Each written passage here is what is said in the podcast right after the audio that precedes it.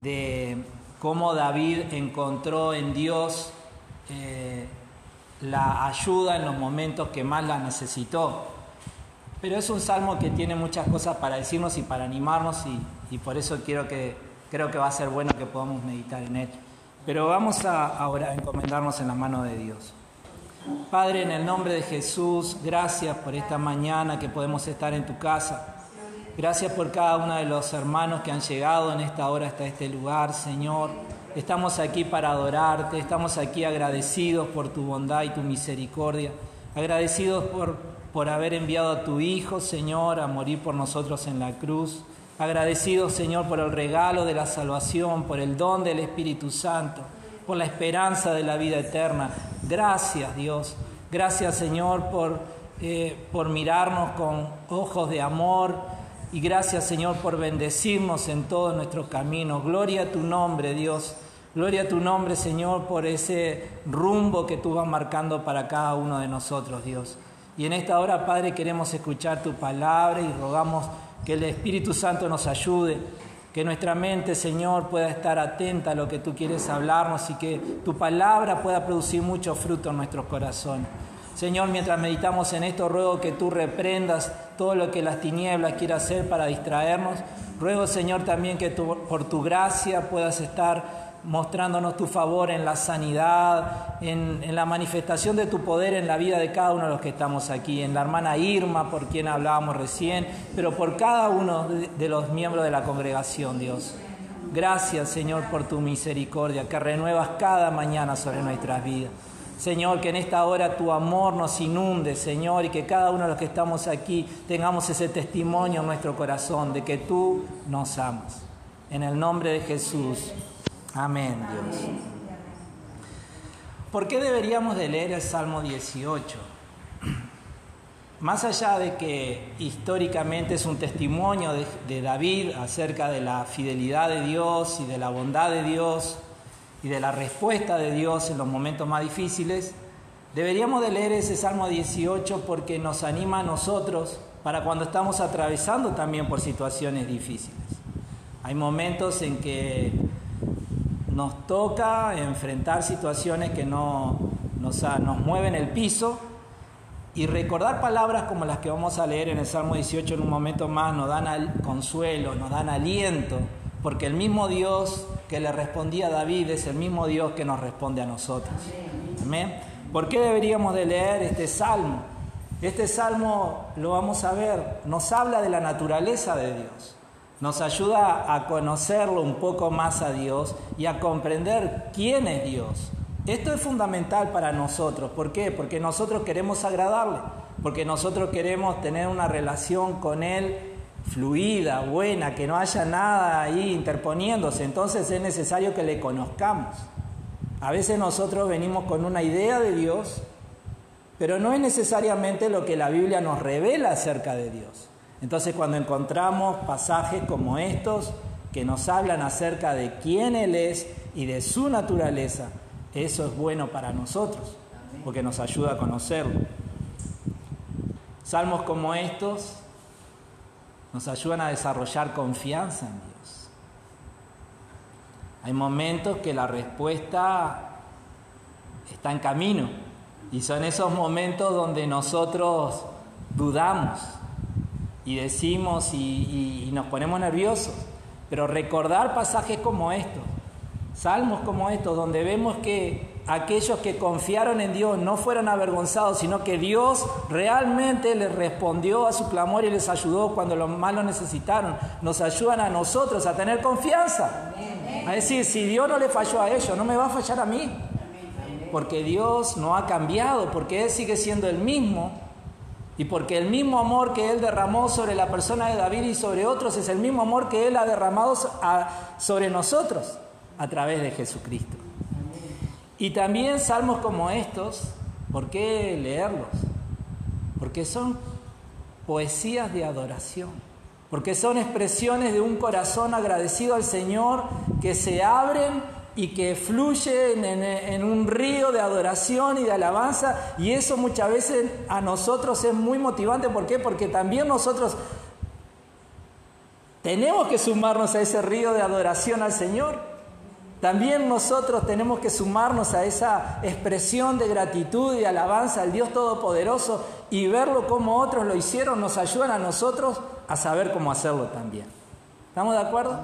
Entonces, por motivos como esos, es que creo que en esta mañana va a ser bueno que podamos leer el Salmo 18. No lo vamos a leer todo, pero vamos a leer algunos pasajes. Versículo 1 en delante. Te amo Señor, tú eres mi fuerza. El Señor es mi roca, mi fortaleza y mi salvador. Mi Dios es mi roca en quien encuentro protección. Él es mi escudo, el poder que me salva y mi lugar seguro. Clamé al Señor, quien es digno de alabanza, y me salvó de mis enemigos. Me enredaron las cuerdas de la muerte, me arrasó una inundación devastadora. La tumba me envolvió con sus cuerdas, la muerte me tendió una trampa en el camino, pero en mi angustia clamé al Señor. Sí, oré a mi Dios para pedirle ayuda. Él me oyó desde su santuario y mi clamor llegó a sus oídos. Gloria a Dios por eso. Versículo 16. Él extendió la mano desde el cielo y me rescató. Me sacó de aguas profundas me rescató de mis enemigos poderosos, de los que me odiaban y eran demasiado fuertes para mí. Me atacaron en un momento de angustia, pero el Señor me sostuvo, me condujo a un lugar seguro, me rescató porque en mí se deleita. Amén. Qué expresión de David, ¿verdad? Eh, esa alabanza a Dios por su ayuda, es lo que David está haciendo en estos primeros versículos. Pero el Salmo continúa, no termina aquí. Y la segunda parte del Salmo es una, una forma en la que David empieza a contarnos las cosas que Dios ha hecho por él. Y dice en el versículo 20, el Señor me recompensó por hacer lo correcto me restauró debido a mi inocencia, pues he permanecido en los caminos del Señor. No me he apartado de mi Dios para seguir el mal. He seguido todas sus ordenanzas, nunca he abandonado sus decretos. Soy intachable delante de Dios, me he abstenido del pecado. El Señor me recompensó por hacer lo correcto. Él ha visto mi inocencia. Con los fieles te muestras fiel, a los íntegros les muestras integridad, con los puros te muestras puro, pero te muestras hostil con los perversos. Rescatas al humilde, pero humillas al orgulloso. Enciendes una lámpara para mí. El Señor, mi Dios, ilumina mi oscuridad. Con tu fuerza puedo aplastar a un ejército. Con mi Dios puedo escalar cualquier muro. El camino de Dios es perfecto. Todas las promesas del Señor demuestran ser verdaderas. Él es escudo para todos los que buscan su protección, pues ¿quién es Dios aparte del Señor? ¿Quién más que nuestro Dios es una roca sólida? Dios me ama, Dios me arma de fuerza y hace perfecto mi camino. Me hace andar tan seguro como un ciervo para que pueda pararme en las alturas de las montañas. Entrena mis manos para la batalla, fortalece mi brazo para tensar un arco de bronce.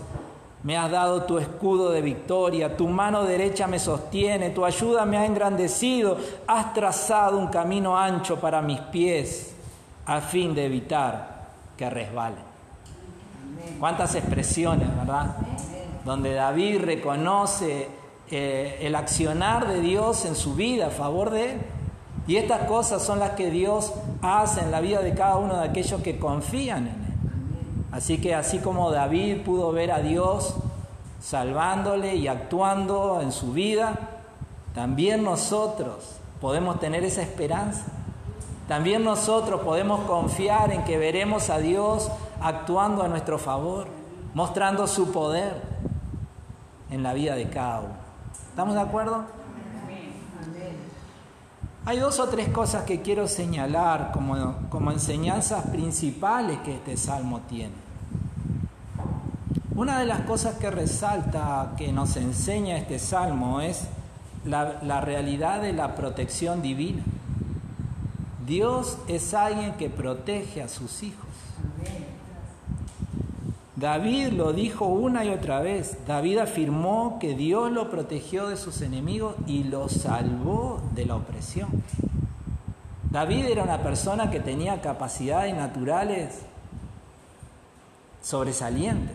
David caminaba con un ejército de personas preparadas y capacitadas para la guerra, personas que cuando leemos en el Antiguo Testamento, algunos de ellos nos dejan con la boca abierta por su valentía.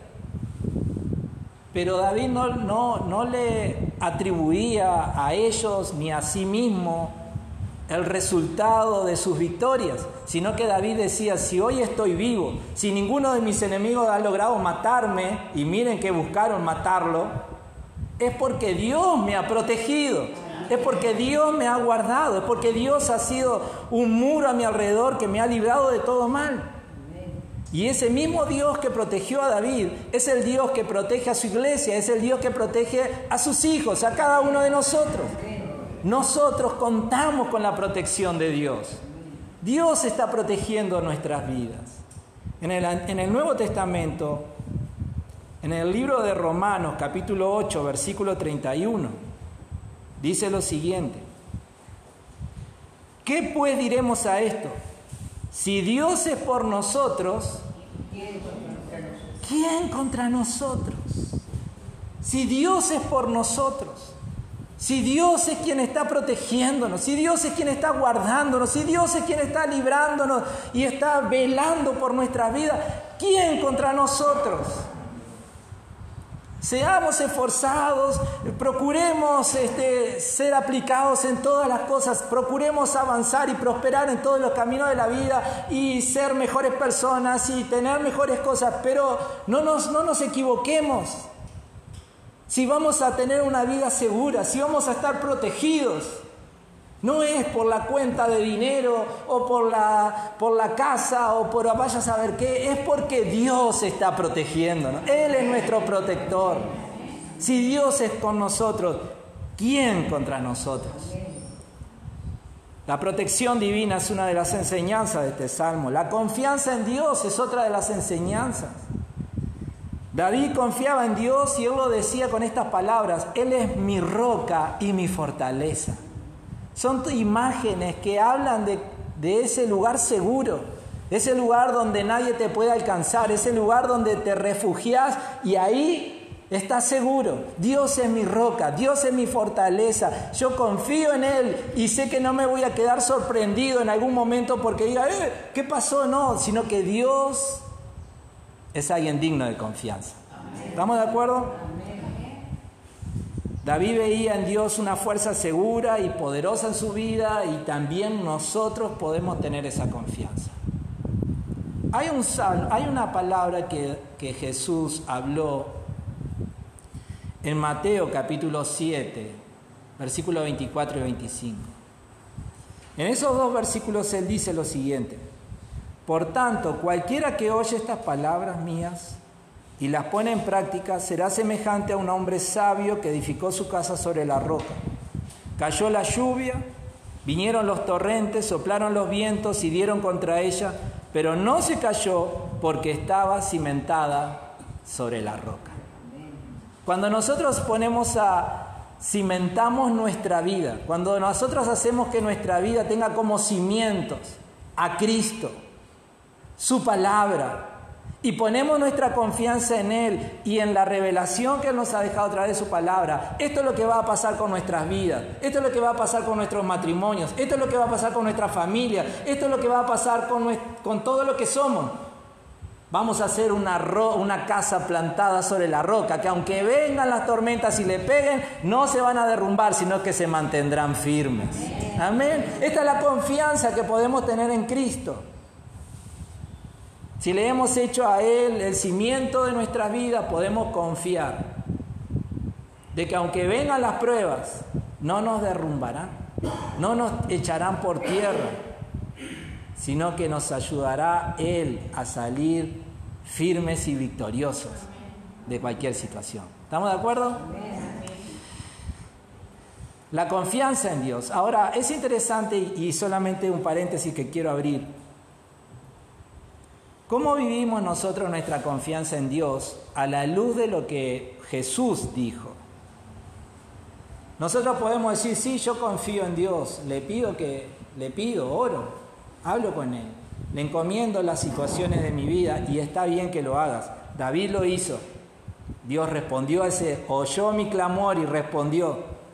Ese es el camino, orar con Él, hablar con Él y Él va a responder a nuestro clamor. Ahora, Jesús está mostrándonos una faceta diferente de la confianza en Dios.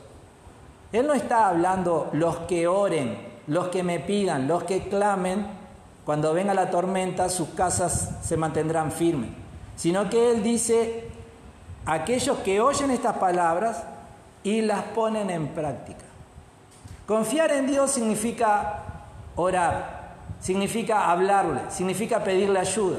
Pero confiar en Dios también significa obediencia, obedecerle. Y Jesús presenta ese aspecto, esa faceta de la confianza como el, el, argumento, el motivo que va a ayudarnos a que nuestra casa, nuestra vida, todo lo que somos, se mantenga firme contra las tormentas de la vida. ¿Está bien? Entonces podemos sumar las dos cosas, pero no nos olvidemos. David habló de la oración, pero él también habló de la obediencia, no sé si lo vieron. Y Jesús vuelve a remarcar la importancia. El que oye y pone en práctica estas palabras será semejante a un hombre sabio que edificó su casa sobre la roca. Entonces, el Salmo 2 nos dice, el Salmo 18 nos dice que podemos confiar en Dios y que esa confianza es una confianza segura. Agreguémosles esto que dijo Jesús también. Confiar en Dios no solamente significa orar, esperar, sino también significa obedecer. ¿Está bien? Otra enseñanza del Salmo, la justicia y la santidad de Dios. David habló de Dios diciendo, David describe a Dios como justo y santo. ¿Qué está queriéndonos decir cuando David cuando habla de Dios como justo? Lo que él está diciéndonos es que Dios no se equivoca de que lo que Él hace es correcto y es perfecto. En ese versículo 30 dice, el camino de Dios es perfecto. Todas las promesas del Señor demuestran ser verdaderas. Salmo 18, versículo 30. Otro pasaje de la Biblia dice que la voluntad de Dios es perfecta. Es decir, Dios no se equivoca todo lo que Él hace entra dentro de esa perfección. Es perfecto. A nosotros a veces nos cuesta asimilarlo, a nosotros a veces nos cuesta entenderlo, pero la fe nos tiene que ayudar a comprender esto. Todo lo que Dios hace es perfecto. Y si Él hace de acuerdo a lo que yo espero, o si Él hace de acuerdo a otra cosa que no es lo que yo espero, sea lo que sea, no me puedo rebelar contra Él, tengo que aceptarlo porque creo que todo lo que Él hace es perfecto. Amén. Y no solamente dice que es justo, sino dice también que es santo. Ya estamos en esa etapa donde estamos descubriendo a Dios. Dios nunca se equivoca, y otra de las cosas que David dice de Dios es que Dios es santo. ¿Qué significa esto? Que Dios no tiene relación con el pecado. No hay relación entre Dios y el pecado. Es justamente el pecado lo que nos ha alejado de Dios. En ese mismo salmo, en el versículo 26, él dice, con los puros te muestras puro, pero te muestras hostil con los perversos. Esa palabra puro significa que no tiene contaminación, que no tiene mancha. Traducido a, nuestro, a lo que acabo de decir, personas que no tienen pecado. En este punto debemos de entender de que nunca vamos a ser perfectos mientras estemos con nuestras pies sobre la tierra. Pero gracias a Dios que Dios nos mira a través de la perfección de quién? De Jesús. Jesús es el hombre perfecto Y cuando le pedimos a Cristo que sea el Señor y Salvador de nuestras vidas, su justicia, su perfección es la que fue puesta sobre nosotros. Y hoy cuando Dios mira sobre nuestras vidas, nos mira a través de la justicia de Cristo. Por eso podemos tener esperanza, si no, no tendríamos ninguna esperanza de poder tener una relación con un Dios santo. Pero también es cierto que el Espíritu Santo que mora en cada uno de nosotros se entristece si vamos en una vida de desobediencia y eso afecta nuestra relación con el Padre. Entonces, somos vistos a través de la justicia de Cristo, pero también Dios quiere que día a día nosotros vayamos siendo transformados hasta poder alcanzar la estatura de Jesús, es decir, que cada vez podamos ser más parecidos a Jesús. Y en Jesús no había pecado. Entonces es importante comprender para nosotros el Dios al que servimos. No es un Dios de complacencia, no es un Dios que hace, eh, mira para el costado, no es un Dios que anda con una balanza en la mano y dice, bueno, a ver cuántas cosas buenas hiciste y cuántas cosas malas, a ver para qué lado se inclina la balanza. No, no, porque a veces nosotros pensamos así. Bueno, ah, pero Dios me va a tener paciencia porque voy todos los domingos a la iglesia. Mirá la ofrenda que puse, ahora Dios no se va a enojar conmigo porque hice esto. Oh, vaya a saber qué. Son pensamientos equivocados. Dios no se va a enojar contigo en primer lugar, ¿por qué? Porque te mira a través de Cristo. Y sabe que no somos personas perfectas y que estamos en un proceso. Él nos está transformando en un proceso. Lo bueno es que nos da la oportunidad, como dice 1 Juan 1.9, que si vamos a Él confesando nuestros pecados, Él es fiel y justo para perdonarnos de nuestros pecados y librarnos de todo mal. Entonces, gloria a Dios por su amor y su misericordia y esa bondad que Él renueva cada mañana y esa paciencia inagotable de Dios y ese amor inagotable de Dios que aunque vamos muchas veces pidiéndole el perdón, Él nos perdona cuando ve un corazón arrepentido genuinamente.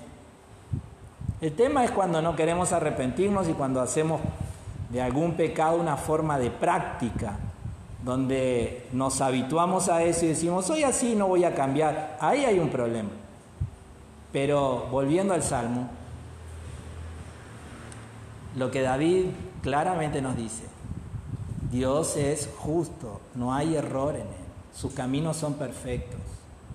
¿Queremos andar por caminos perfectos? Vayamos detrás de los pies de Jesús. Pero también nos dice que Dios es santo, que no hay relación entre Dios, con eh, entre Dios y el pecado. Así que esforcémonos, desde la confianza de lo que ya Cristo hizo, pero esforcémonos por ser moldeados, dejarnos moldear por Dios para que cada vez seamos más parecidos a su Hijo. Y la última enseñanza que quería dejarles de ese salmo todo el salmo es una expresión de adoración y de gratitud a Dios. David habla de la protección de Dios sobre su vida, David habla de la confianza de Dios sobre su vida, David habla de un Dios santo y justo, y todo eso que David habla lo habla en el marco de qué? De una expresión de gratitud y de adoración, exaltándole a aquel que ha hecho tantas cosas buenas por su vida. Y hermanos, toda la Biblia nos anima a que nosotros desarrollemos una vida de adoración al Señor. Es más, en cierto momento Jesús dijo que a quien Dios estaba buscando era los verdaderos adoradores, que le adoren en espíritu y en verdad. Y hay un pasaje de Filipenses que Pablo dice en el capítulo 4, versículo 6 en delante, no se preocupen por nada, más bien en toda ocasión, con oración y ruego, con acción de gracias, den a conocer sus peticiones a Dios, y la paz de Dios que sobrepasa todo entendimiento guardará sus corazones y sus pensamientos en Cristo Jesús este pasaje de Pablo nos habla acerca de la oración, acerca de la confianza en Dios, de ir a buscarle a Él. Pero en cierto momento Él dice, no se preocupen por nada, más bien en toda ocasión, con oración y ruego, y luego le agrega, con acción de gracias, den a conocer sus peticiones a Dios. Es decir, somos llamados a expresar gratitud. Somos llamados a estar continuamente presentándole a Dios esa adoración que fluye de un corazón agradecido. Recuerdo en este momento aquel pasaje donde Jesús estaba en la casa de un hombre, de un fariseo que lo había invitado a comer, y llega una mujer, y esta mujer derrama lágrimas a los pies de Jesús, eh, con sus lágrimas moja los pies de Cristo, lo seca con su pelo, luego derrama un perfume costoso. Y este hombre dice, pa, si, este, si Jesús fuera realmente un profeta, sabría quién es la mujer que le está tocando, porque era una mujer pecadora. Y ahí Jesús, sabiendo lo que estaba en la mente de este hombre, le pone una, una enseñanza, le dice, fulano, si a alguien se le perdona una deuda muy grande, y, a la, y la misma persona que perdona esa deuda grande, a otro le perdona una deuda un poco más chica, ¿Cuál de los dos va a ser el más agradecido? Bueno, obviamente, el que le perdona la deuda más grande, ¿verdad? El que recibió el perdón sobre una deuda más grande es el que va a estar más agradecido sobre el otro. Y Jesús usa eso para mostrarle que lo que aquella mujer estaba haciendo era correcto. ¿Por qué? Porque era una mujer pecadora. Y ella sabía que no tenía esperanza para su vida eterna y que necesitaba el perdón de Dios. El fariseo se consideraba más justo y no entendía que necesitaba el mismo perdón que aquella mujer estaba pidiendo. Él creía que por sus méritos iba a poder ir al cielo y eso era un error. Ahora, nosotros, ¿por qué ser agradecidos a Dios? ¿Por qué tener palabras de gratitud al Señor? Porque como aquella mujer, todos nosotros estábamos excluidos de estar en el cielo con Dios por la eternidad. El pecado nos condenaba al infierno.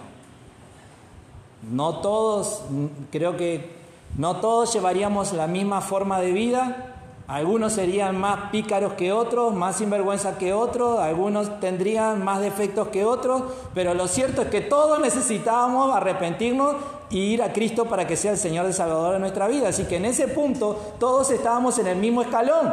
Entonces, todos teníamos la misma necesidad, todos hemos recibido el mismo favor a través de Cristo, entonces todos tenemos que tener la misma expresión de gratitud a aquel que dio su vida para salvarnos. Amén.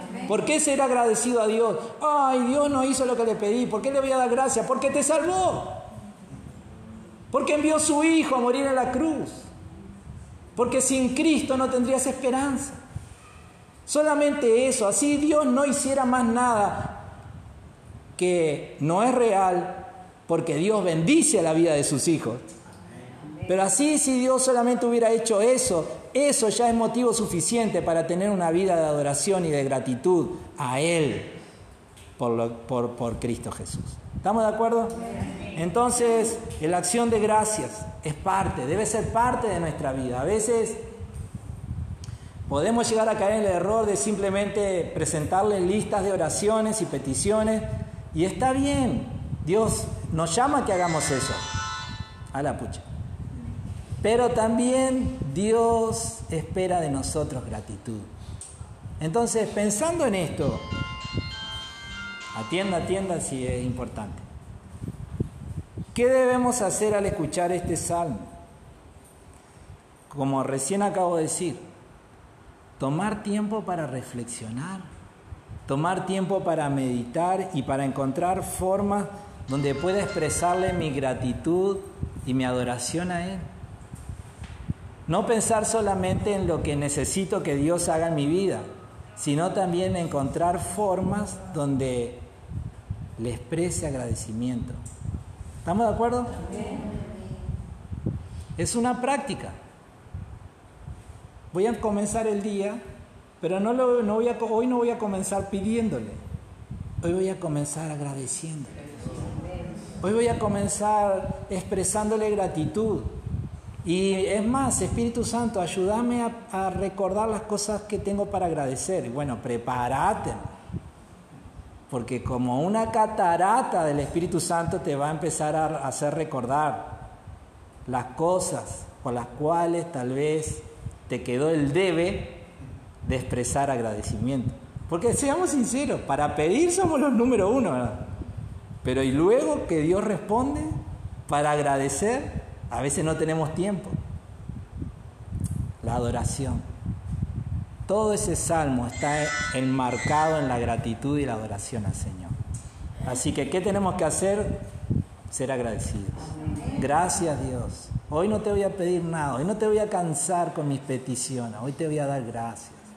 Gracias por esto, gracias por aquello. ¿Qué más tenemos que hacer como forma práctica? Confiar en Dios como nuestra roca y fortaleza y buscar su ayuda y protección en tiempos de dificultad. Enfrentar situaciones que te mueven el piso, hay un lugar hacia el que podés ir para sentirte seguro. Y es Dios. Poné tu mirada en Él. Poné tus ojos en Él. Habla con Él. Expresale toda eh, en oración y buscale a Él. Él es el lugar seguro. ¿Estamos de acuerdo? ¿Qué más debemos hacer? Tratemos de vivir de acuerdo a los principios de justicia y santidad que Dios nos enseña y confesemos nuestros pecados y busquemos su perdón cuando fallemos. Ya lo sabemos, Dios es justo. Entonces, tratemos nosotros de andar en justicia. ¿Dónde está, ¿Dónde está la verdad revelada para que yo sepa lo que significa andar en justicia? En la Biblia. Allí está el consejo. Allí está la revelación. Y recordemos que el Dios al que adoramos es un Dios santo. A veces nos da vergüenza confesar nuestro pecado, pero a ver, seamos sinceros, Él ya lo sabe, ¿verdad? ya, lo, ya nos vio, ya nos escuchó, ya sabe lo que hicimos mal, ya sabe hasta lo que pensamos. Es más, ella sabe el mal que vamos a hacer mañana, pero eso dejémoslo para otro momento. Entonces, rompamos con eso y, presentémonos tal cual somos. Decimos, Señor, te fallé otra vez, dije lo que no tenía que decir, hice lo que no tenía que hacer. O fui omiso, tenía que haber hecho algo y no lo hice, perdón, Señor. Y te ruego que me ayudes a cambiar. Te ruego que me ayudes a, a no volver a repetir esto. Y por su gracia y su misericordia nos va a perdonar. Y por último, la oración. No lo mencioné como una enseñanza, pero ahí estaba David pidiéndole a Dios frente a sus enemigos, Señor, te necesito, ayúdame. ¿Qué hacía David? Se refugiaba en Dios, esperaba en Dios. Hay un momento cuando él está en la cueva, en una cueva con un montón de gente y los enemigos todos ahí, Saúl queriendo matarlo y todo mal y, algunas ciudades que, y, él en cierto momento, este hombre que confiaba en, Dios, eh, lleva a sus padres a un rey amigo para que se queden en esa ciudad, lejos donde él estaba. Y, y es muy interesante lo que David le dice a este rey. Le dice, mira, te dejo a mis papás hasta que yo pueda saber lo que Dios quiere hacer conmigo. Era tal la confianza que David tenía en Dios que aunque en ese momento él no entendía nada, Muchos años atrás le habían dicho que iba a ser rey de Israel a través de Samuel y ahora, 10, años después, se encontraba en una cueva llena de personas que eran ladrones y malas personas, en medio del desierto, queriendo, siendo perseguido por, por ejércitos. No parecía que la promesa se fuera a cumplir, pero él seguía confiando en Dios. Y esa confianza se traducía en esperarlo a Dios. Y sabemos, la historia nos cuenta, Llega el momento donde lo que Dios había prometido se vuelve realidad. Algunos creen que tendría, no sé, 13, 14, 15 años, algunos 17 años cuando recibe la promesa y él se vuelve rey a los 30. Así que pasó un tiempo, ¿verdad? Pero allí Dios cumplió su palabra. Y él fue, y él fue fiel, firme y con fe. Amén. Orar y pedir la paz de Dios que sobrepasa todo entendimiento para que guarde nuestros corazones y mentes en Cristo Jesús. ¿Estamos de acuerdo? ¿Oramos por esto? Padre eterno, en el nombre de Jesús, te damos gracias, Señor, por permitirnos meditar en tu palabra y Y gloria a tu nombre, Señor, por todo lo que hiciste en la vida de David. Y creemos, Señor, que así como lo hiciste con David, también, Señor, tú lo haces en la vida de cada uno de los que en ti confiamos, Dios. Padre eterno, gracias por tu protección, gracias por ser tú nuestro escudo, nuestro protector. Gracias, Señor, por ser tú nuestra roca, nuestra torre fuerte, nuestro lugar seguro. Gracias Señor porque eres tú, Señor, quien nos defiende, quien pelea nuestras batallas, porque eres tú quien nos da fuerzas, Señor, que eres tú quien, Señor, trabaja nuestras vidas y, y nos prepara para las cosas que han de venir. Gloria a tu nombre, Señor, porque Dios tú estás velando sobre nuestras vidas. Ruego, Señor, que en las luchas que algunos de nosotros puedan estar enfrentando, Padre, se manifieste tu protección, se manifieste allí tu gracia sobre sus. Que en esta mañana, Señor, aquellos que tal vez han venido sintiéndose ansiosos, nerviosos, preocupados por algo, puedan, Señor, salir de aquí en paz, sabiendo que tú eres su roca, que tú eres su lugar fuerte, que no están desprotegidos, que no están expuestos, Señor, a, a las cosas malas, sino que allí tú estás guardando de nosotros. Padre, en el nombre de Jesús, ruego que tu Espíritu pueda traer esa paz que sobrepasa todo entendimiento a los que aquí estamos. Que tu Espíritu Santo, Señor, pueda traer esa convicción. Tú eres nuestra roca fuerte. Tú eres nuestra fortaleza. Tú eres nuestro escudo. Tú eres nuestro protector. Tú eres nuestro salvador. Padre, lo creemos.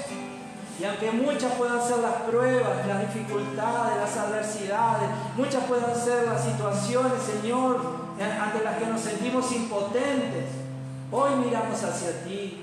Y así como David, Señor, expresaba su confianza en ti, también nosotros expresamos confianza en ti, sabiendo que no nos vas a desamparar. Y por medio de la fe, ya te damos gracias por las victorias que vendrán por las puertas que tú vas a abrir, por las respuestas, Señor, que tú vas a dar a nuestro clamor. Gloria a tu nombre, Señor, porque tú nos has hablado de, ese oportuno socorro que vendrá en el tiempo justo, en el momento exacto, pero que vendrá. Gracias, Dios. Gracias, gracias por ser nuestro amparo, nuestro protector. Gloria a tu nombre, Señor amado. Y ruego Dios que esta confianza sea, se desarrolle cada vez más en nosotros.